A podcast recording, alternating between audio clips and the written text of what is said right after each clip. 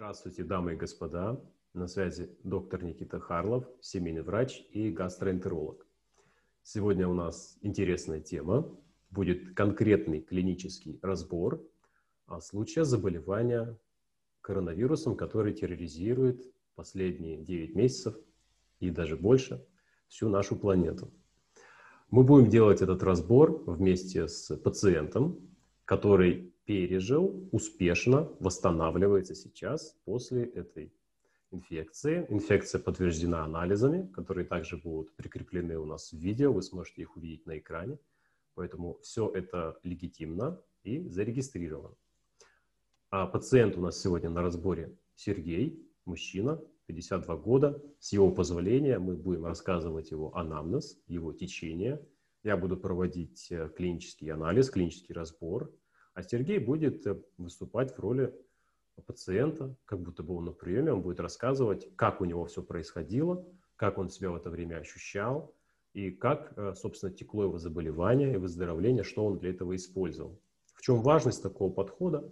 А в том, что мы не то чтобы с вами смотрим новости, где взята большая куча людей, и о них рассказывается, и вам это виртуально не представляется, да, потому что когда говорится о толпе, об обществе, то тогда нет смысла вникать даже. А сейчас мы берем конкретного человека, конкретную личность, которая справлялась с этим тяжелым недугом, который унес уже много жизней на этой планете. И это, мне кажется, гораздо важнее, чем слушать новости. Поэтому докладывать мы будем не торопясь, спокойно, чтобы всем было комфортно. Заранее предупреждаю, что видео может быть длинным, Поэтому, если вы длинные видео не любите, то можете включать и не тратить свое время. И я также должен сказать важный дисклеймер, что все, о чем мы будем сообщать в этом видео, это не является лечебным советом. Здесь очень много будет личного мнения, здесь также будет и какая-то наука, и клинический опыт, и практика. И вы обязательно должны проконсультироваться со своим лечащим доктором перед тем, как что-либо из этого пробовать применять в своей жизни. Еще раз, это не врачебный совет, мы просто делимся опытом. Итак, перейдем, собственно, к нашему пациенту, к нашему гостю. Здравствуй, Сергей. Э, привет, Никита. Рад тебя видеть. Спасибо большое, Сергей. Я тоже очень рад тебя видеть, что ты в добром здравии и постоянно делился со мной, как ты себя чувствуешь. И хочу задать вопрос, собственно, когда у нас начинается прием, пациента спрашивают, как вы сегодня себя ощущаете? Э, на сегодняшний день совершенно прилично, то есть э, уже, можно сказать, вернулся к прежнему состоянию. Прошло там, сейчас уже там три с половиной недели.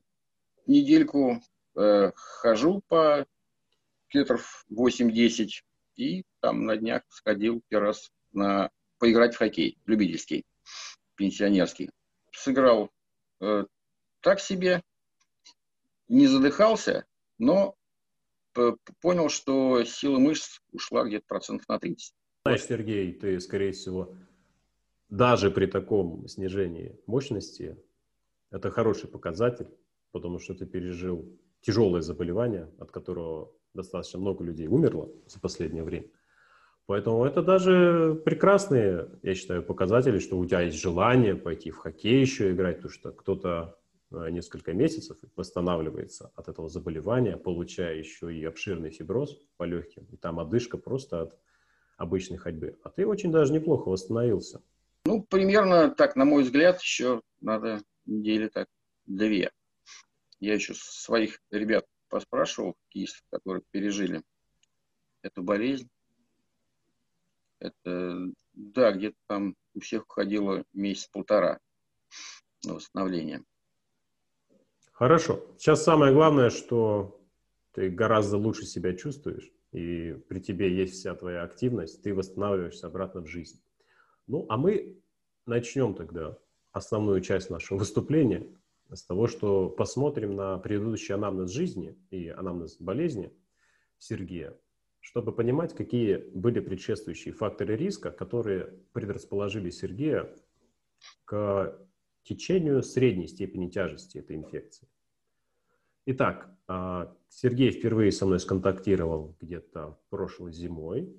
Тогда он находился уже некоторое время на э, белково-жировом питании. Сейчас в народе это называется кето-диета или там карнивор-диета, как одна из ее вариаций.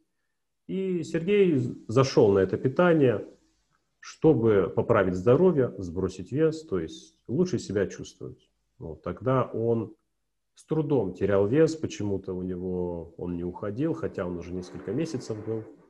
И была у него энергия, и все э, бонусы, спецэффекты, которые обещают в интернетах по работе нервной системы, все улучшилось, но вот вес стоял. Итак, Сергей не мог терять вес почему-то на этом стиле питания, который все обещают, что он будет замечательный и легкая потеря веса гарантирована.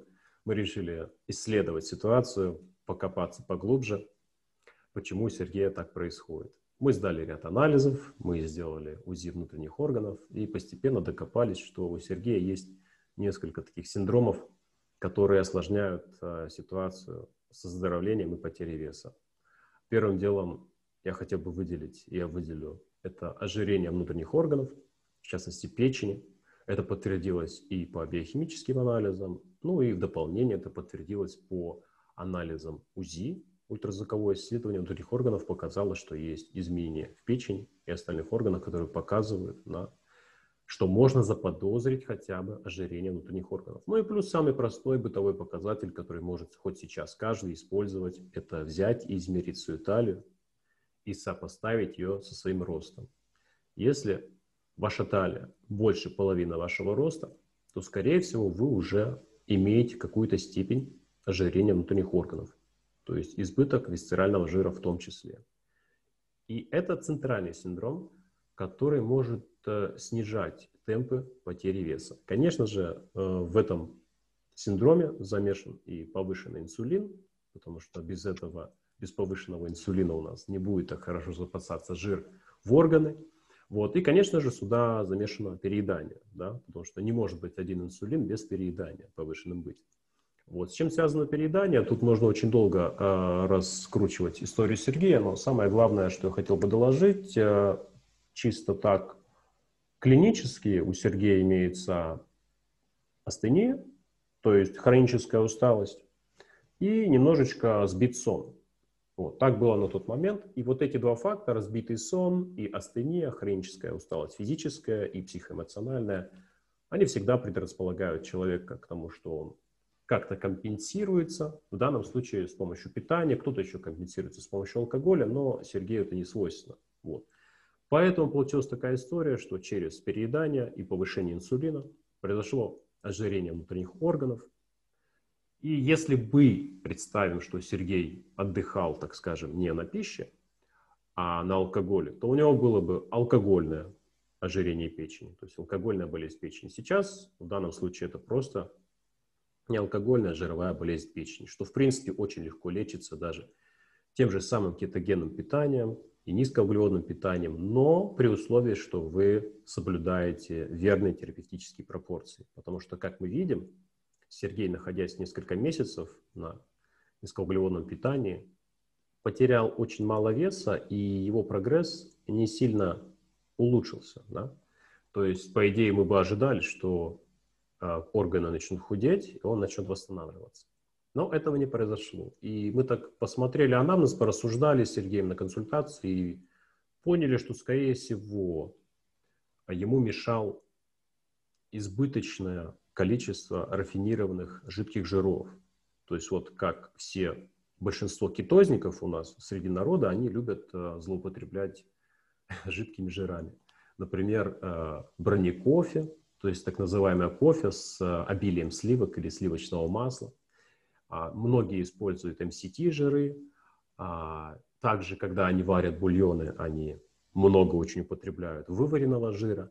И вот эти жидкие жиры, они очень легко и быстро всасываются, и они поддерживают ожирение внутренних органов, даже если вы находитесь на кетогенном питании. Вот такое происходило у Сергея.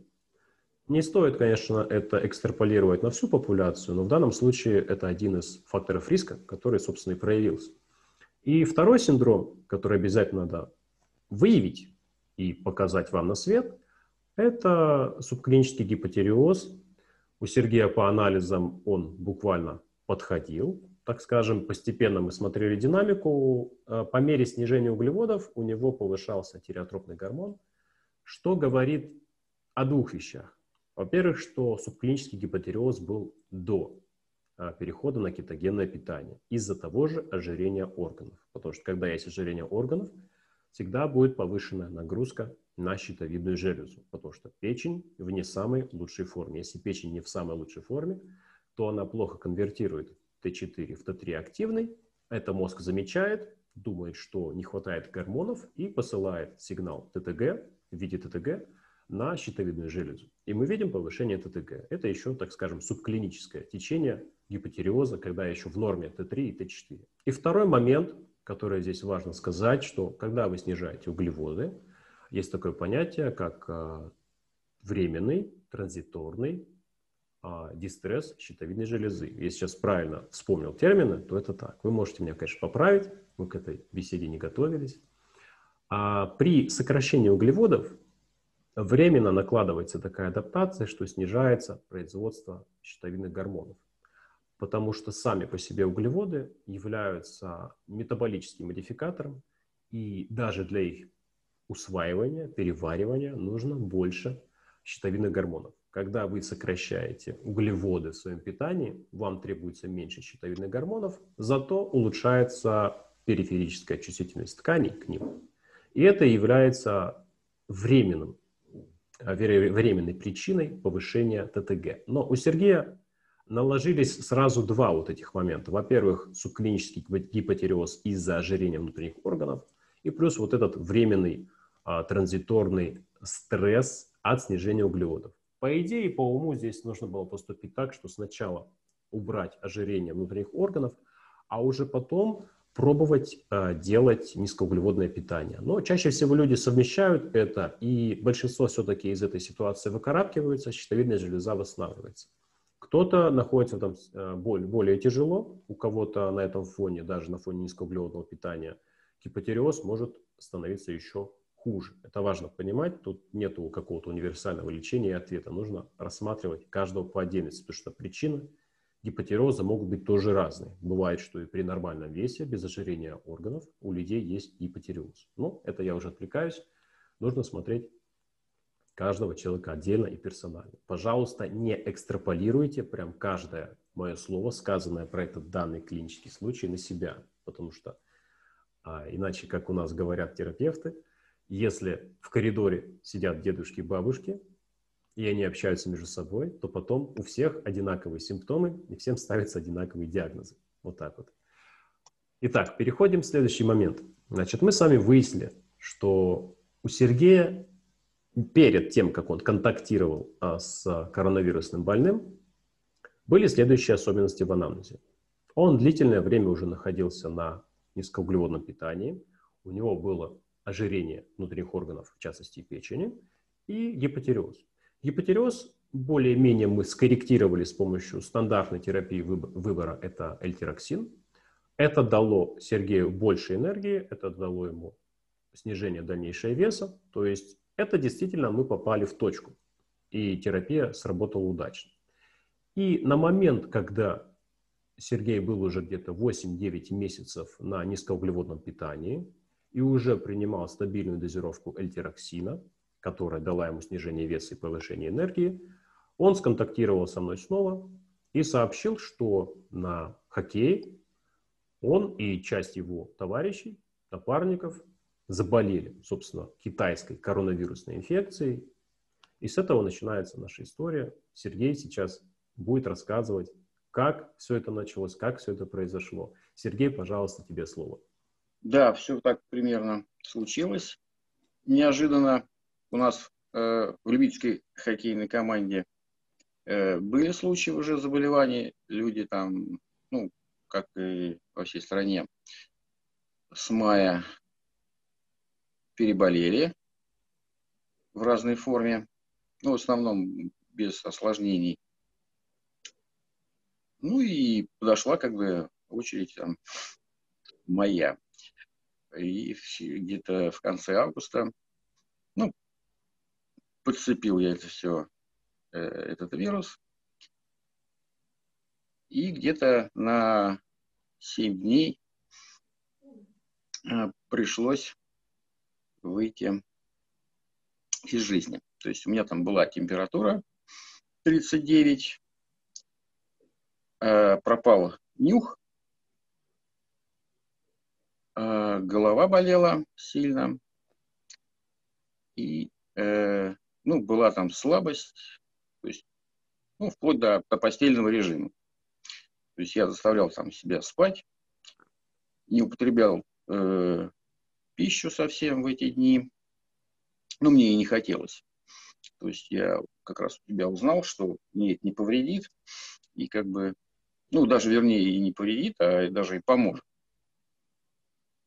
И также у меня один медик, это тоже хоккеист, сказал, что он тоже там э, ограничивал там пищу, там, совсем до малого количества, и там сильно похудел.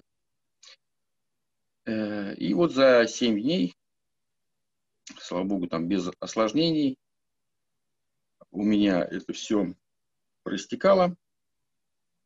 Ну, аппетит пришел там еще там через три дня. В общем, я суммарно где-то не ел там 10 или 12 дней.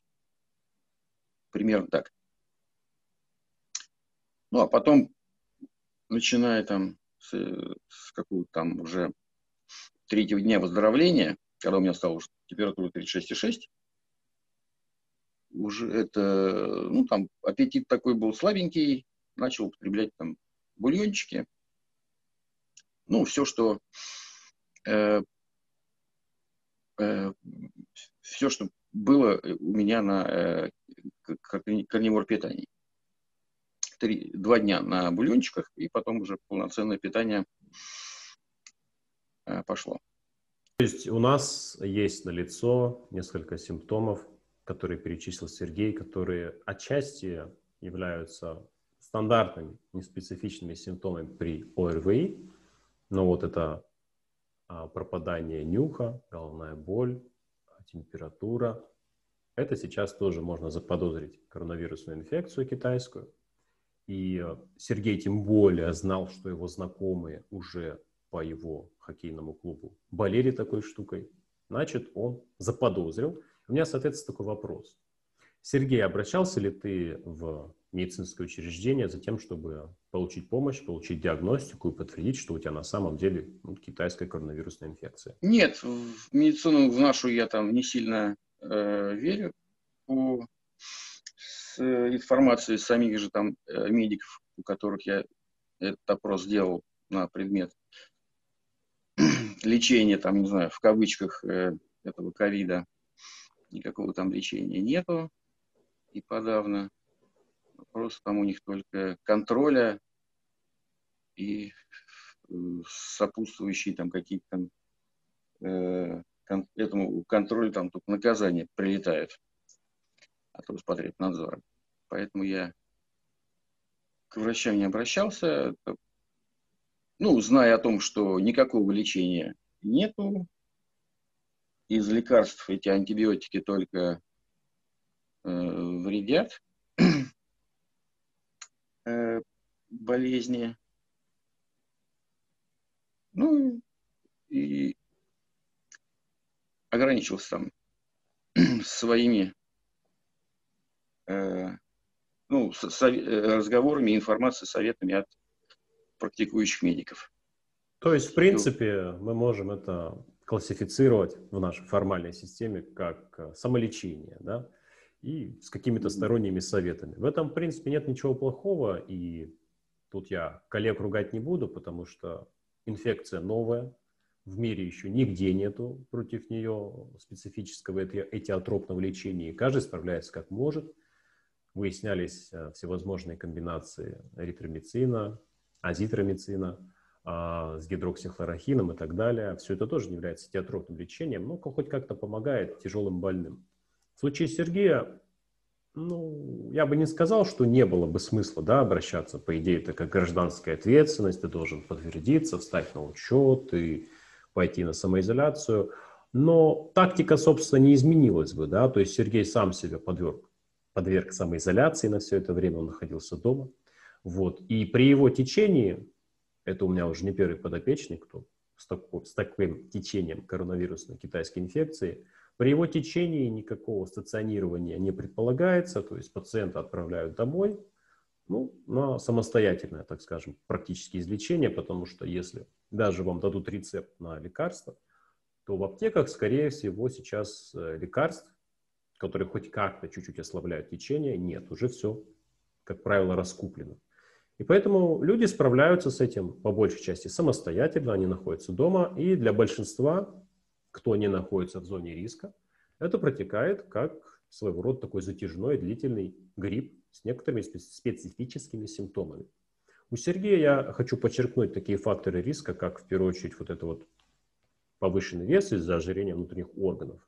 Вот это, собственно, и гиперинсулинемия в центре всего этого, это предрасполагает любого гражданина, любого возраста к более тяжелому и даже более рискованному течению китайской коронавирусной инфекции. Это важный факт, который надо учитывать каждому, что подобные пациенты, которых можно даже классифицировать как преддиабетики или даже диабетики, потому что у Сергея бы в анализах видели повышенный инсулин, они обязательно находятся в факторах э, в группе риска.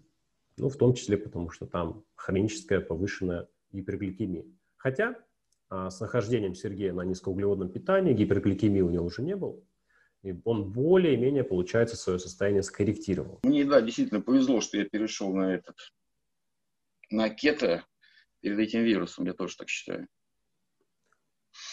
Ну, мы это еще поразберем. Это важный момент, да, вроде как питание влияет на иммунитет, на людей. А просто сейчас тоже идет такое хайповая информационная вот эта вот инфошум, инфоволна, что типа питание может существенно повлиять на течение инфекции, и кто на что надеется, вегетарианцы уповают на вегетарианское питание, что оно их спасет, а низкоуглеводные люди и те, кто в карнивор, так называемые дети находятся, они уповают, что их спасет высокобелковое, высокожировое питание. Но, как мы видим, а, болеют все равно все. Да? Это очень важный факт. Это вот просто нужно каждому гражданину принять, что так или иначе вы сконтактируете с китайской коронавирусной инфекцией и в какой-то форме ее перенесете. Кто-то перенесет ее практически незаметно, кто-то перенесет ее тяжело, но кому-то, в принципе, летальный исход, о чем мы уже знаем. Другое дело, что в каком состоянии вы встретите это заболевание, это очень важно. Собственно, если вы уже будете предварительно скомпрометированы метаболически, как вот э, при диабетике, люди с ожирением внутренних органов, то течение будет тяжелее и выше риск э, осложнений и, соответственно, летального исхода. Это важно знать. Какова роль питания здесь? А чисто с моей позиции как э, врача с медицинской лицензией я не могу во всеуслышание в интернет кричать, что какая-то конкретная диета будет прям вас защищать от китайского коронавируса, потому что у меня есть определенная формальная ответственность да, за свое образование и то, что я с ним говорю на публику. И на самом деле нет ни одного исследования, которое бы подтвердило, что вот при каком-то конкретном питании человек там легче переносит это, эту инфекцию. Поэтому все, что у нас есть, это, по сути, личный опыт каждого пациента. И в данном случае Сергей вот отмечает, что он субъективно чувствует, что его переход на низкоуглеводное питание сделал ему более легкое течение. Позже он, конечно, дополнит эту историю, а, но сейчас я хотел бы дальше вернуться к тому, как все происходило.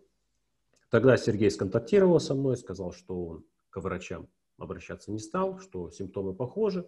В принципе, я подтвердил его, так скажем, ну, опасения, его тактику, сказал, что нормально так действовать, в принципе, просто находись дома. И Сергей доложил, что у него отсутствовал аппетит, то есть ему не хотелось есть. И здесь важный момент, обычно при ОРВИ э, нам всем советуют там обильное теплое питье, делать э, всякие морсы, чай с медом, с лимоном, то есть немножко закидываться, по сути, таким вот сахарком, углеводами и стараться питаться. Да? И, в принципе, у нас в народе и в обществе, и в медицине не поощряется отсутствие пищи, когда ты болен. Однако это, на мой личный взгляд, субъективное мое клиническое мнение, это противоречит некоторым биологическим законам, потому что если вы даже посмотрите на какое-то любое животное, вашу собаку, вашу кошку или диких животных, когда они болеют, они отказываются от еды. Когда они болеют очень серьезно, они отказываются даже от воды. То есть они прислушиваются лучше к своему телу, чем люди. Люди, по сути, те же самые животные из э, приматов, ну, так скажем, более развитым, с более развитым мозгом, такие лысоватые обезьяны. Да? То есть мы потеряли нашу внешнюю шерстку, у нас только на голове осталось по большей части. А в остальном мы остались теми же приматами, поэтому мы тоже классифицируемся как животными, млекопитающими. Вот. Соответственно, на нас распространяются все те же законы природы. И когда у человека пропадает аппетит во время любого заболевания, в это время не стоит насиловать себя догмой, что нужно часто питаться, якобы это даст выздоровление и так далее. Нужно прислушаться и не употреблять пищу. Что, в принципе, я Сергею сказал, что если аппетит отсутствует, то не надо себя насиловать, что-то себя впихивать, этим ты только будешь отвлекать свой иммунитет. И просто жди, вот ровно столько, сколько есть, жди сколько дней, сколько не будет аппетита, не употребляй еду, этим ты только усилишь свой иммунитет, чтобы он боролся с инфекцией и не отвлекался. И Сергей воспринял это как есть. И, насколько я помню, по нашей своей переписке, 12 дней ты находился без еды. Это верно? Да, это так. Э, там 11 с половиной, ну, в общем, 12, да. Вот, получается, Сергей естественным образом подверг себя так называемому голоданию. В данном случае мы даже назовем это голодание терапевтическим, потому что на фоне этого отказа от пищи человек выздоровел и обрел обратно свое здоровье и перенес ситуацию относительно легко, несмотря на все симптомы, на все течение, все-таки 12 а, дней, плюс еще предыдущих 7 дней, он все-таки находился в, я думаю, состоянии средней степени тяжести, мы это классифицируем, потому что легким это уже не назвать, и справился. Я к тому, что в формальном подходе вот такой отказ от пищи, он не всегда приветствуется. То есть это не среди всех врачей принято. Но, тем не менее, как видите, человек просто справился, и отказ от пищи ему не навредил, а, возможно, даже ситуацию улучшил. Механизм очень простой, банальный. Каждое употребление пищи – это, по сути, такая кратковременная иммунолог... атака на свой иммунитет. Что когда вы принимаете пищу, вы контактируете с внешней средой. Пища всегда покрыта какими-то бактериями, вирусами, потому что они просто витают вокруг в воздухе. А, она садится вся эта а, микробиологическая гадость, так скажем, падает на тарелку, вы ее едите, попадает внутрь все это, и там наш кишечник с этим контактирует. Кишечник – это 80% периферической а, иммунной и нервной системы, поэтому это все так важно. Если вы на фоне болезни часто питаетесь, вы каждым приемом пищи отвлекаете свой иммунитет на борьбу с, так скажем, патогенами пищи, и этим вы отвлекаете иммунитет от борьбы с, собственно, вирусной вот этой инфекцией. Поэтому вот в данном случае, опять же, я вынужден говорить очень осторожно, вот эти данные не стоит экстраполировать на всех, но в данном случае это помогло. Для тех, кто это смотрит и как-то, может быть, будет что-то использовать, я хочу сказать, что это вам для расширения опыта, чтобы вы знали, что есть разные варианты. Но в любом случае, опять же, я повторю наш дисклеймер, что вы можете это использовать только после консультации со своим лечащим врачом в медицинском учреждении. Это очень важно. Не занимайтесь самолечением, потому что инфекция, вот эта китайская коронавирусная, до конца еще не изучена. И она может повести себя непредсказуемо, какую будет тактику и терапию, и стратегию вы не выбрали. Поэтому будьте, пожалуйста, очень аккуратны. Я хочу этим выпуском больше создать здоровья, а, добра, всего хорошего для вас, чем навредить. Поэтому я вынужден обо всем этом говорить не раз. Итак, а, давайте продолжим. Значит, Сергей, во время твоего вот этого периода, когда ты потерял аппетит, когда я, по сути, тебе одобрил, чтобы ты мог не есть себя, не насиловать, а как ты проводил время, чем ты занимался, как ты себя чувствовал, какие симптомы были самые яркие, что тебя больше всего причиняло, может быть, страдания в этой ситуации. То есть как ты жил эту жизнь во время 12 дней без пищи на фоне китайской коронавирусной инфекции? Ну, да, 5-7 дней там мне было тяжеловато из-за этой температуры, головной боли. Ну, э, слабость. То есть я заставлял себя там, там ну, спать. То есть э, пил только воду с солью иногда. Э, ну, сейчас это вспоминается уже так в тумане все, потому что действительно там что-то я даже что-то по работе делал иногда, но э, был, конечно, совсем, э, ну, можно сказать, туповато.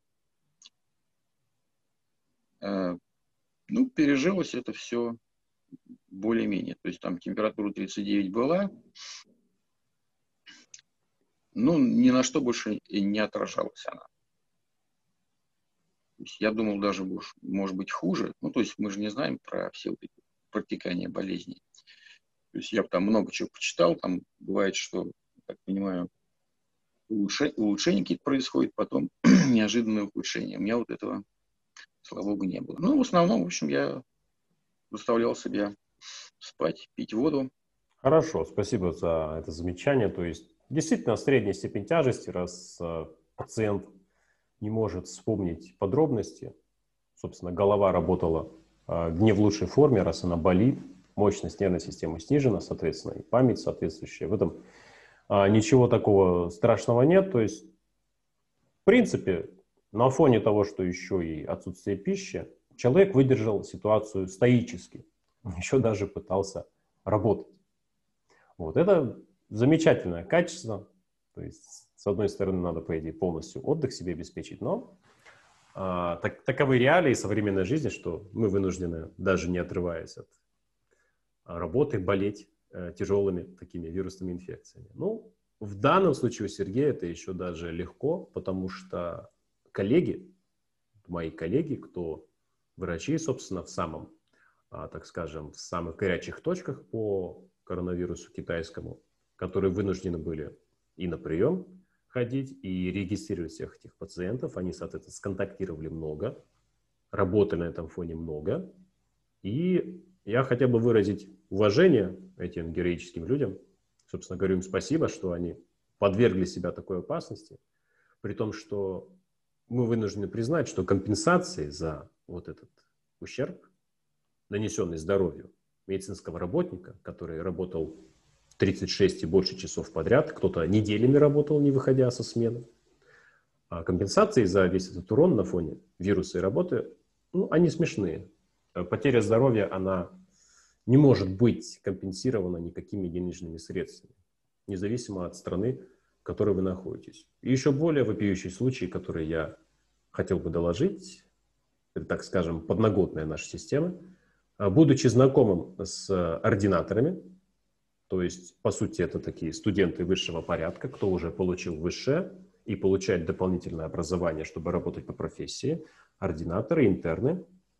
Многие из них, не будучи устроенными в системе, они работали, помогали ну, более там, квалифицированным врачам, кто уже устроен, рисковали, переносили стресс, и они не получили никакой компенсации от системы за то, что, за что они прошли. У этих людей даже нету стипендии, понимаете? И многие вообще, в принципе, потеряли работу, потому что ординаторство – это ну, не работа, и многие вынуждены подрабатывать. Кроме ординаторской вот этой практики, подрабатывать просто, чтобы обеспечивать себе жилье и нормальную, достойную жизнь. И так как многие вещи, заведения закрылись, то ординаторы, интерны, уже, по сути, будучи врачами, потеряли вот эту работу и подвергли себя дополнительному стрессу. Я хочу это подчеркнуть, потому что об этом мало кто говорит, и в системе эти люди не устроены. А тут какая ситуация? Как подрабатывают эти люди, будучи ординаторами или интернами? Они подрабатывают дежурными врачами в торговых центрах, в торгово-развлекательных комплексах. То есть они там сидят, дежурят, Или в э, фитнес-клубах должен быть тоже такой дежурный врач, который оказывает первую доврачебную помощь. И обычно этих людей нанимали. Да? А, соответственно, когда случился вирус, все прикрыли, ТЦ закрыты, клубы закрыты, и, так скажем, мои коллеги лишились и этого дохода, и продолжают ходить на ординаторские свои обязанности и подвергать себя опасности, и без какого-либо компенсирования. Если это, я думаю, информация, конечно, как отвлеченная, но я должен просто об этом сказать, потому что лично для меня, как ну, для личности и ставя себя на место этих людей, это вопиюще. И они, соответственно, тоже для нашего общества герои. Ну, э, извиняться я не буду за это отступление, я считаю его важным во всей этой ситуации, потому что, видите, касаясь вируса, мы касаемся еще и э, того, как устроена система. Тут к любой медицинской системе любой страны будет много вопросов, потому что никто не справился ну, по сути, в идеале. Да? Никто не ожидал, все были не готовы, все попали под э, давление, под страшные условия. Поэтому ни, никому тоже претензий нет, но система оказалась сама по себе не готова. То, что происходит сейчас, сегодня у нас 27 сентября, э, то, что я вижу на улицах города, по сути, в России, в СНГ, ну за Россию точно могу сказать, сильных, серьезных ограничений нет. Работают рестораны, работают кафе, работают кинотеатры, то есть люди свободно гуляют, перемещаются. А какая-то, ну, там, с масками происходит история, там в некоторых магазинах требуют маски, в некоторых нет. И на этом фоне люди продолжают болеть, контактировать, переносить. С одной стороны, это неизбежно. То есть э, вирусом все равно должны переболеть все, чтобы образовался такой так называемый стадный иммунитет. Да, это неизбежно. И если всех закрыть сейчас, еще больше будут потери для экономики в дальнейшем. Но с другой стороны, пока граждане ходят, развлекаются, общаются друг с другом, гуляют, контактируют, вирус продолжает разноситься, и основной удар терпят как раз-таки мои коллеги, которые вынуждены контактировать, опять-таки, с этой инфекцией на работе. Поэтому лишний раз, дорогие друзья, кто это смотрит, постарайтесь как-то ограничить свое перемещение в людных местах. А, гуляйте где-нибудь наедине, там, в парках, в лесу, но не собирайтесь в большие толпы, потому что перенося еще больше эту инфекцию в единицу времени, вы создаете повышенную нагрузку. И система не справляется, и страдают вот те, кто у баррикад, те, кто уже на фронте, вот, а это мои коллеги и врачи общей практики – и все другие специальности вынуждены испытывать повышенную нагрузку. И вы знаете, что тяжело быть врачом а в такой стране, как наша, да, по многим причинам. Поэтому, пожалуйста, лишний раз не выбирайтесь в какое-то людное место. Маску, перчатки, дезинфекцию, стерилизаторы, все это используйте, пожалуйста. Просто из уважения, сострадания к тем, кто действительно несмотря на то, что он кажется, что все нормально, да, что ничего не изменилось, а болезнь свирепствует, и люди умирают каждый день. Ну, это мое отвлечение важное, но я считаю, что надо было это сказать на общественность, потому что люди посмотрят, и, может быть, этим я как-то снижу нагрузку на своих коллег, потому что я ребят слушаю, через что они прошли, кто что потерял, какой удар экономический, какой удар по здоровью это наносит на медицинских работников, моих коллег, я им сострадаю, поэтому вот такое отличие произошло. Итак, Сергей, я надеюсь, там не уснул. Возвращаемся к твоей ситуации.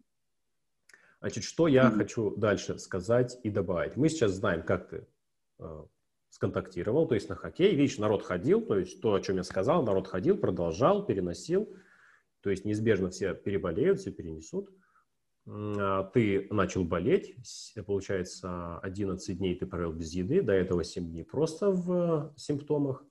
И, в принципе, вопрос у меня следующий. На фоне этой терапии ты принимал, какие, на фоне этой болезни, то есть на фоне отказа от пищи, а, отсутствия аппетита, принимал ли ты какие-то дополнительные а, лекарства, то есть, может быть, сбивал температуру тем же ну, там, парацетамолом, цитрамол, дурофен и прочим, или ты просто пил воду и ничего не употреблял? Да, я ничего не употреблял, э, никаких парацетамолов, то есть температуру не сбивал, потому что, ну, где-то прочитал, что высокая температура, там, это ответная реакция организма, там, на борьбу с вирусом. И там, ну, я знаю, что люди там и до 40 терпели, и до 41. Ну, это, конечно, уже очень опасно. Но я как-то надеялся на а, свой организм, что 39 это нормально. Вот. Так, хорошо. В принципе, все правильно. 39 это еще легко. Да? И действительно, когда температура повышенная идет, при любом ОРВИ, в том числе про китайский вот этот коронавирусный грипп, э, по сути, это организм, иммунная система изнутри поджаривает всю эту инфекцию. Вот говорят для простого народа, кто нас будет смотреть, организм сам борется, поджаривает, потому при более высокой температуре активируются и а, соответствующие ферменты, белки, катализаторы, и протекают все эти цитокиновые реакции. Главное, чтобы это не, зашло, не зашло слишком далеко. А, там 41, 42, 43 наступают уже все-таки внутрисосудистые нарушения, гемодинамические, и отсюда и, собственно, самое тяжелое течение, и вот это в том числе диссеминированное внутрисудистое воспаление. Вот. Так что, да, температуру сбивать не стоит, но очень четко, аккуратно контролируйте этот момент. Потому что очень легко упустить. И когда температура поднимается слишком высоко, лучше сразу вызывать скорую помощь, чтобы получить нормальную помощь, и вас перевели, все-таки стационировали. Поэтому, опять же, вот эту информацию я вынужден сказать, что не экстраполируйте на себя. Организмы немного разные, поэтому у кого-то осложнения могут начаться и при более низкой температуре, особенно если вы старше, и если вы тоже имеете осложнения типа вот Сергея. Сергею 52 года, я напомню, и вот эта вот э, гиперинсулинемия с ожирением в других органах, она дает осложнения, то есть факторов риска больше. Если у вас еще какие-то заболевания к этому привлекаются, для вас вот этот порог наступления тяжелого течения будет еще пониже. Поэтому будьте аккуратны, следите за этим и держите руку на пульсе, и желательно, чтобы кто-то за вами наблюдал, пока вы находитесь на вот такой самоизоляции. То есть получается ситуация следующая. Сергей не имел аппетита, не ел, а, иммунитет боролся, и никаких лекарств он не принимал, что, в принципе, нормально, правильно. Не нужно сбивать иммунный ответ, потому что иначе можно продлить течение, и больше будет осложнений.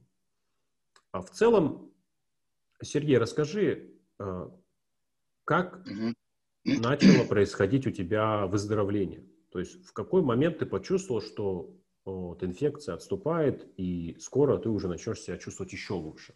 Как это было? Можешь ли ты вспомнить? Ну да, это даже произошло часть даже неожиданно. То есть, ну, была слабость, э, э также э, голова так побаливала, побаливала, и неожиданно там через 7 дней я проснулся с температурой 36,6 думал прям, ну, какая-то случайность, там, что это с градусом. А, ну, три дня продержалась, стало все стабильно. И постепенно там голова проходила, и уже появились там какие-то силы. А, стал там, по больше пить воды. Ну, конечно, это без еды-то я там потерял килограмм 9, с 93 там, до 84 упал вес. Я, конечно, радовался этому очень. Попутно это был такой, что там в день по килограмму уходило, был там, что стоял вес. Ну, как турбулентно все, вес снижался, непонятно. И тут это стало уже э, спустя три дня более-менее, э, ну, спустя три дня у меня не было аппетита, э, но спустя три дня он появился. Я даже еще подумал, блин, а не снизить ли мне вес еще больше? Но что-то слабость совсем одолела. Потом перешел на бульончики. Ну и уже пошло оздоровление, видно. Э, у меня там и голова заработала получше, стал более увереннее. Вот. Так, ну что ж, все правильно, все верно. Ну, то, что потерял веса столько, Это нормально, 10 дней попробуй не есть. Это любого человека касается, да. То есть у меня много аудиторий, которые хочет там похудеть все время. Пожалуйста, ребята, вам демонстрация, как похудеть. Я, конечно, никого не призываю, но можете сконтактировать с коронавирусной инфекцией, обязательно похудеете, потому что у вас не будет аппетита. И вот вам совет, как снизить, снизить чувство голода, да, ну, кроме шуток. Позвольте такое отступление. Вот, то есть, в принципе, я оцениваю вот этот опыт э, легко обошлось. Могло бы быть и хуже, да, учитывая возраст, уже такой ближе к факторам риска, потому что с 60 начинается, но вот 52 тоже уже окей. И суть какая? Вот эти метаболические турбулентности, ну, вот этот э, там диабет, гиперинсулинемия, преддиабет, э, ожирение, ожирение внутренних органов, это все снижает порог, с которого начинается индивидуально у каждого тяжелое течение. Поэтому Сергею в данном случае очень крупно повезло. Вот что-то его вытащило э, из лап риска по тяжелому течению. Поэтому он относительно легко так перенес. Что, что из того, что он сделал, помогло? Трудно сказать. Видите, мы не можем взять и выделить здесь какое-то одно чудо, да? что вот он не ел все это время, и именно терапевтический голод помог ему. Да? или что он до этого долгое время, почти 8-9 месяцев, находился на низкоуглеводном питании. Что это помогло? Это тоже мы не можем одно что-то выделить, потому что это будет и непрофессионально, и учитывая нашу ответственность перед э, обществом. Потому что если все сейчас кинутся на эти инструменты, кто-то может себе и навредить, потому что надо рассматривать каждого индивидуально. Но что бы я хотел а, спросить у Сергея и отметить, да? А, Сергей, ты говорил, что параллельно с тобой еще болели ребята из хоккея. И угу. они переносили это как-то по-другому, чем ты. И ты, может быть, с чем-то это для, для, связывал для себя. То есть какая-то, если в предыдущих модификациях жизни могла повлиять лучше, чем в их случае. Расскажи, пожалуйста. Ну, чисто интуитивно, действительно, я думаю, что мне сильно повезло, что я перешел на кето год назад. Ну, там логическим путем можно посмотреть, что все отягчающие это ковид болезни как раз, э, ну, ожирение, диабет, э, там, что-то еще там, воспаления всякие, они как раз излечиваются этой диетой. Ну, эти, и, ну, так, такая логика мне показалась для себя, что э, мне, мне повезло про то, что я перешел на кето потому что и э, мои друзья, которые параллельно более молодые и здоровые, которые параллельно со мной заболели, э, как-то потяжелее перенесли. Я не говорю, что это напрямую зависит от э, типа питания. Но какой-то фактор, может, там сработал. У них там и подольше было, и с какими-то осложнениями больше, чем у меня.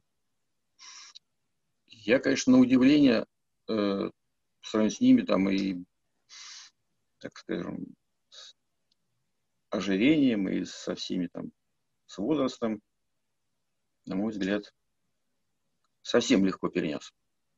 Хорошо, это важный момент. И, конечно, вот в подобных видео хочется поступить по-простому, по-легкому, как делают это господа блогеры – и просто кричать, что вот это питание помогло Сергею излечить все это и не дало ему тяжелого течения и даже спасло ему жизнь. Но, видите, я же не блогер, я врач э, с лицензией, с сертификатом. Я не могу так просто об этом говорить, потому что это все ответственность, да.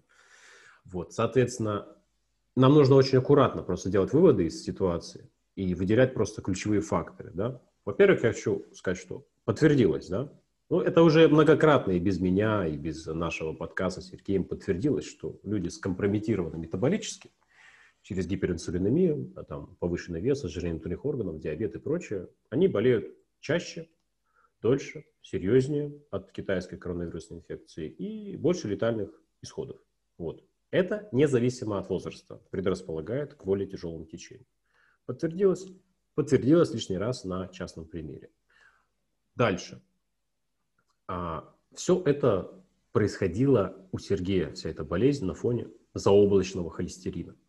Да? То есть я постараюсь к видео как-то прикрепить а, скриншоты анализов Сергея за э, периоды, когда он болел, там холестерин везде повышенный, ну, такой высокий. Даже для его возраста это высокий холестерин по нашим формальным меркам. И тем более там показан холестерин, по-моему, а, низкой плотности, который считается плохим. Он тоже высокий. Но, несмотря на это, никакой э, чертовщины сосудистой э, Сергеем не случилось на фоне сниженного вот этого сопротивляемости организма, то есть когда он болел. А, тут, возможно, стоит предположить такой механизм, что вот этот самый плохой холестерин, с которым все борются статинами, хотят его снижать, он участвует э, в иммунитете. На, именно на коронавирусную вот эту китайскую инфекцию я еще не видел, чтобы это как-то продемонстрировали в исследованиях, но есть другие данные, других исследований на других вирусах, на бактериях даже, что вот эти частички плохого холестерина, ЛПНП, они цепляются к патогенам, к бактериям, к вирусам и запускают далее каскад реакций, реакции, когда лимфоциты, лейкоциты приходят, фагоцитируют все это, и дальше все это пошло с развитием иммунитета. То есть вот э, этот плохой холестерин, который наводняет кровь Сергея и любого другого, другого типичного, так скажем, кетозника, а он участвует обязательно в иммунитете. Поэтому если его глушить слишком сильно, то можно тоже нарваться на разного рода осложнения. И есть такой эффект. Одно исследование, это я а, докладывал уже в видео отчете и текстовом отчете про статины, что у тех, кто заболевает раком, у них перед этим длительно предшествующий имеется низкий холестерин вот этой низкой плотности. Вот, то есть он настолько низкий, что, возможно, эта частичка иммунитета выпадает из общего звена и предрасполагает к развитию такого заболевания, как рак. В нем очень важен компонент иммунитета, потому что каждый день, каждую секунду образуется несколько, я не знаю сколько там, ну, короче, много клеток атипичных, опухолевых, и наш иммунитет их сразу гасит, убивает. Если иммунитет не справляется, проскакивает какая-то из этих клеток, начинает свое бурное развитие, получается опухоль. Так что вот еще один механизм мы можем предположить, что даже повышенный холестерин, а, он хотя бы не сделал хуже да, на фоне этого заболевания, коронавирусной китайской инфекции. А возможно, плохой холестерин помог как-то с этим лучше справиться и избавиться от этой проблемы. Также мы не можем кричать во всеуслышание, что вот голод э, спасает от э, китайской коронавирусной инфекции. Но хотя бы у нас есть вот наш личный вот этот э, прецедент, что это как вариант можно использовать. Да? У каждого это будет проистекать индивидуально. Обязательно консультируйтесь с тем, кто вас ведет, лечит. Надо взвешивать все риски. Обязательно. Вот логика, логика врача, доктора должна быть следующей. Да? Какой бы вы замечательный инструмент не выбрали, вы должны взвесить, сколько общего стресса на организм человека накладывается сейчас и сколько стресса будет накладываться после этой интервенции. Соответственно, надо понимать, не сделает ли ваша интервенция, ваше лекарство, ваша методика, ваша диета человеку больше стресса, а стресс снижает иммунитет, чем стресса у человека есть сейчас. Вот и все. Поэтому если даже какой-то супер замечательный, изумительный инструмент вы будете применять, но это создаст в каком-то индивидуальном случае больше вот этого нагрузки на организм стресса, это сделает только хуже. Будьте очень аккуратны. Не существует какого-то одного уникального универсального метода, который прям поможет всем-всем-всем. Вот. Э, как говорили наши, так скажем, праотцы-медики, все есть лекарство и все есть яд. Зависит это только от дозы, с которой вы это применяете. Вот это очень важный момент, который я тоже хотел бы отметить, немножко мудрости, философии обязательно надо использовать в своем подходе. Несмотря на то, что Сергей не делал предварительных тестов, когда активно болел китайской коронавирусной инфекцией, он сделал а, тесты после, то есть посмотрел РНК вирусов и в плазме посмотрел антитела. То есть это тоже все будет на экране. То есть на самом деле, несмотря на то, что нет предварительной диагностики, на самом деле, как китайская коронавирусная инфекция была, он достоверно проболел, мы уже не можем этого отрицать. И сейчас в крови у него есть антитела, а генетического материала вируса нет. Это значит что? Это значит, что у человека есть такой уже сформированный активный иммунитет. Надолго ли его хватит, это неизвестно, потому что сейчас разные данные есть, что можно несколько раз подряд переболеть. Да? Но я думаю, что у Сергея в этом плане все складывается замечательно, хорошо. Он защищен антителами, он защищен всеми теми действиями, которые делает. Он, в принципе, выйдя из вот этого вируса сейчас, потерял большое количество веса, у него снизились объемы, соответственно, и ожирение внутренних органов стало намного легче. Да? То есть каким-то даже образом, знаете, тогда можно сказать, что вирус немного даже оздоровил Сергея, потому что он э, избавился от объемов. Да? Вот какая получается такая, такое противоречие с одной стороны. Да? Вроде тяжело прошло, но вышел в итоге здоровее и дальше будет себя чувствовать только лучше. Поэтому повторное заражение, оно очень маловероятно, и Сергей дальше будет карабкаться, выбираться еще лучше. Да вы даже просто посмотрите на то, что он прошло вот всего три недели, он вот, вот только выбрался, начал более-менее дышать, двигаться и уже пошел на хоккей, на физическую активность, начал двигаться. Это же говорит о многом. Да? То есть он уже, у него мощность, производительность поднялись, он возвращается к своему активному образу жизни. А, очень просто. Мы рассуждаем здесь не как там сила воли, да, что он вот заставился, поднялся и пошел. Нет. А, мы судим о состоянии нервной системы по поведению человека. Если у человека хватает сил выполнять вот свою ежедневную активность, ходить на работу, даже физическую активность, а значит, он стал здоровее намного. Вот. И даже то, что сейчас мышцы там на 30%, как говорит Сергей, слабее, ну, это нормально все-таки Какие-то постэффекты еще могут сохраняться несколько недель.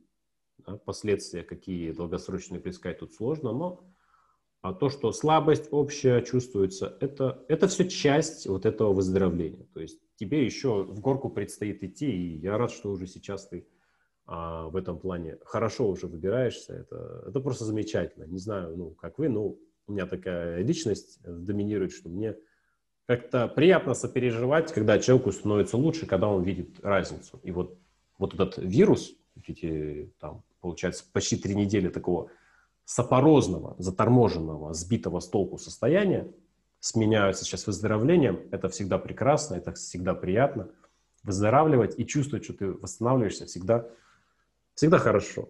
По сравнению с тем, когда ты подавлен вирусом, это любого вируса касается, там наступает естественный симптом депрессии, то есть у человека снижается активность, э, физическая активность ума, настроение, он просто болеет. Когда мы болеем, мы все чувствуем себя отвратительно, а когда выздоравливаем, мы начинаем снова радоваться жизни, потому что болезнь такая штука, что перед тобой все есть, там природа, хороший красивый вид, любящие люди, все это есть, но тебе хреново, потому что ты не можешь этим воспользоваться из-за того, что у тебя все подавлено. А когда ты выздоравливаешь, к тебе возвращаются все ощущения и радости от жизни. Вот. Немного тоже философски я к этому подошел. Но вот такая ситуация с Сергеем у нас произошла. А, я думаю, пару слов, Сергей, тебе еще дать. Тебе есть что сказать? Ну да, я это вижу еще, что вот это вот какая-то для себя по итогам польза от этого ковида у меня произошла. Э, я тоже над этим могу шутить, э, советовать не могу, но получилось у меня все в итоге в плюсе по здоровью. Ну, я так чувствую. То есть пока то у меня еще не восстановилось, но чувствую, что у меня глобально э, все пойдет сейчас получше. Ну и иммунитет э, тоже у меня, я так понимаю, тоже благодаря, наверное, питанию. Интуитивно ощущаю, что иммунитет у меня получше. Ну, это показали, в общем-то, и эти антитела G, которые, э, ну, выше среднего меня определили, там, 132. Мне даже звонили из департамента здравоохранения, сказали, что антитела хорошие, хорошего качества. Не хотите ли стать донором? Но донором там, в итоге там, наверное, я не захотел стать. Но это как бы один из фактов э, того, что иммунитет хороший. Такой приятный. А, вот.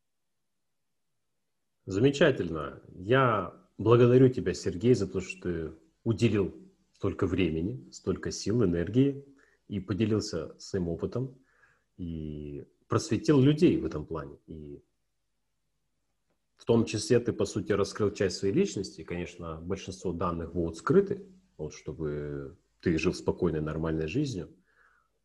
Я подчеркиваю тебе и благодарю за смелость, то, что ты выразился, поделился этим опытом, потому что, ну, все-таки ты как частное лицо в этом всем не должен участвовать в идеале и не имеешь ответственности за это все. Главное, что ты поделился, выразился как есть, сказал, как э, все происходит, как работает система.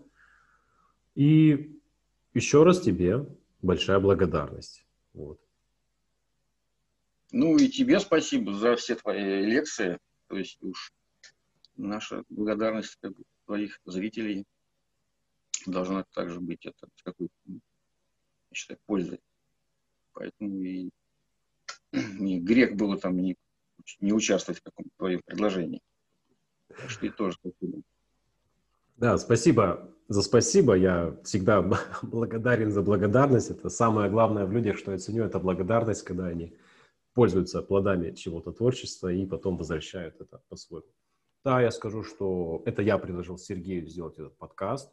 Вот, поэтому инициатива вся на мне. Мне показалось, что почему бы этим не поделиться, кому-то это может быть полезным, расширяющим опыт, учитывая, что мы докладываем все этично, логично, экологично, не нарушая каких-то правил.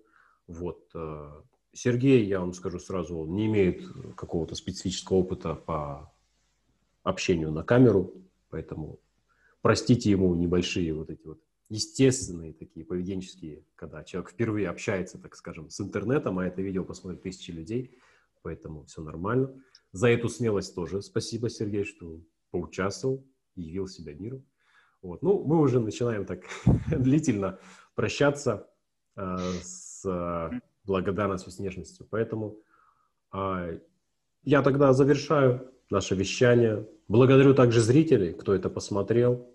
Вот если вы досмотрели до конца, то вы определенно вынесете для себя какой-то полезный опыт и как-то примените это. Но опять же, вспоминайте наш дисклеймер, что эта информация должна быть обсуждена с вашим личным врачом. Вы должны это использовать очень аккуратно и осторожно и не заниматься самолечением, потому что китайская коронавирусная инфекция – это опасная вещь, люди от нее умирают. И я уже не раз подчеркнул, что лишний раз лучше соблюдайте осторожность и не подвергайте опасности и себя, и своих близких, и тех, кто работает на баррикадах, а это у нас медицинские работники. Поэтому всем большое спасибо. И на этом мы заканчиваем наше вещание. А, Сергей, тебе большое спасибо. Если еще что-то хочешь добавить, то добавь, а так я тоже с тобой прощаюсь. Хорошо, давай тогда до встречи. Все, тогда до встречи с тобой на консультациях и всем пока.